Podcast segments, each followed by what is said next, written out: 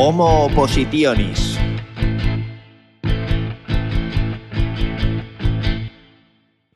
Muy buenas equipo, bienvenidos de nuevo a Homo Oppositionis. Yo soy Carlos, el guía, el preparador, el turras, que con este podcast quiere ayudarte a sacar esa plaza de profesor que todos queremos y que además tú te mereces.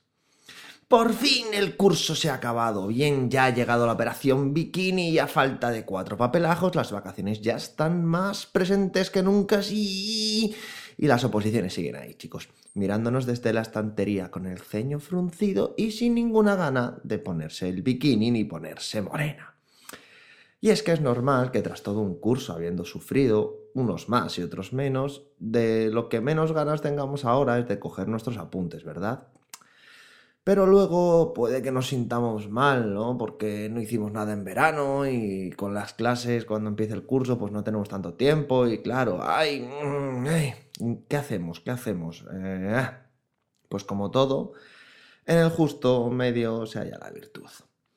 Obviamente no podemos estar todo el día estudiando, todos necesitamos un mínimo de descanso.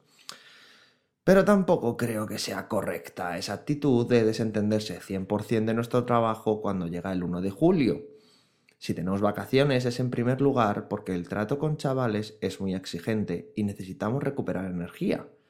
Pero en segundo lugar es para que podamos dedicarnos a todos los aspectos de nuestra profesión a los que no podemos atender apropiadamente durante el curso, como es la formación, la investigación, el diseño de nuevas actividades y sí, también estudiar la oposición.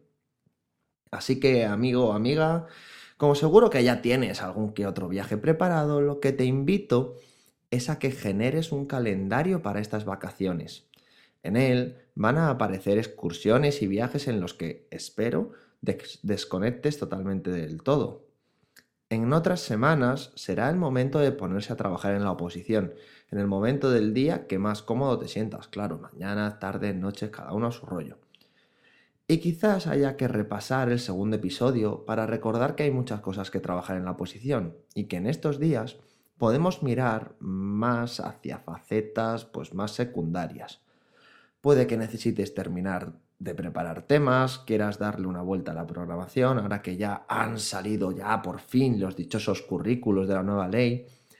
O puede también que quieras aprovechar el verano para leer esos libros sobre educación que esperan en tu estantería o ver documentales que puedan inspirarte para hablar de ciertos temas. Todo eso es tu decisión. Lo que sí que deberías tener claro es que no puedes abandonar tu faceta de profesor.